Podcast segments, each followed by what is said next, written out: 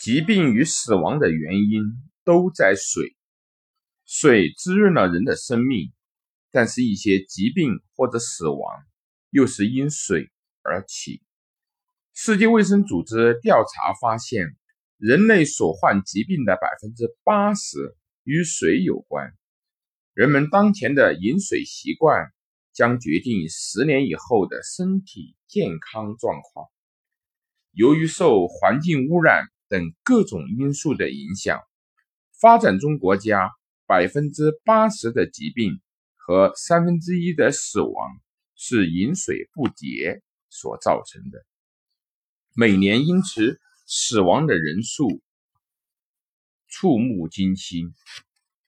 十九世纪以前，水质的污染是以生物的污染为主，通过水中含有的细菌、真菌、病毒、寄生虫等微生物。而引起的霍乱、伤寒、登革热、脊髓灰质炎、病毒性肝炎、寄生虫等病，曾夺走了成百上千的人的生命。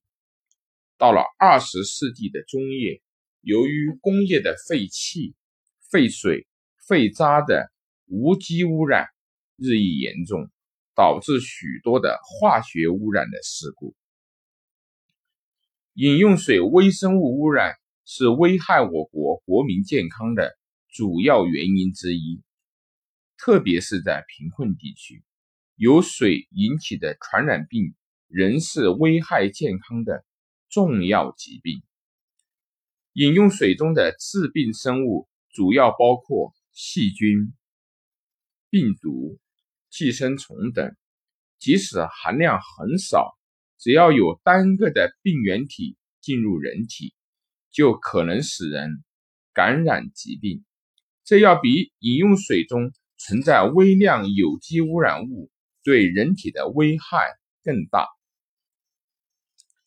水中的重金属对人体也有很大的危害。在环境保护中，影响最大的重金属包括汞、铬、镉。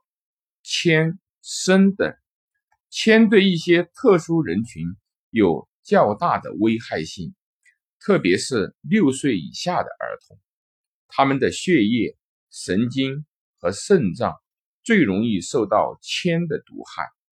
铅可以通过胎盘屏蔽到胎儿的循环系统中，易使胎儿大脑受损。铅可以抑制钙。铁、铅的吸收，易使孕妇产生骨钙的流失，亦可使老年人骨质疏松。古人云：“流水不腐。”当自来水水管关闭时间长达六个小时以上的时候，首先要打开水龙头，放水一两分钟。将水管里的水放掉，因为长时间不用的水中会溶解有铅，特别是用铅含铅的龙头。一些不良的饮水方式也会在不知不觉中损害人们的健康，如口渴或者炎炎烈日下猛喝生水或者冰镇水，未煮沸的自来水中。含有氯，氯与水中残留的有机物相互作用，可以产生三氯甲烷。三氯甲烷是可以致癌的物质。大量饮用冰镇水会导致汗孔排泄不畅，机体散热困难，最终因余热蓄积而诱发中暑。长期饮用过纯的水，也会带走人体里面的微量元素，导致人体免疫力下降，所以不适合长期饮用纯净水。因此，口渴或者天气炎热的时，应喝温开水或者加盐的温开水。俗话说：“病从口入”，水是我们每天都要喝的。其质量好坏更是关注到我们身体健康的重要问题。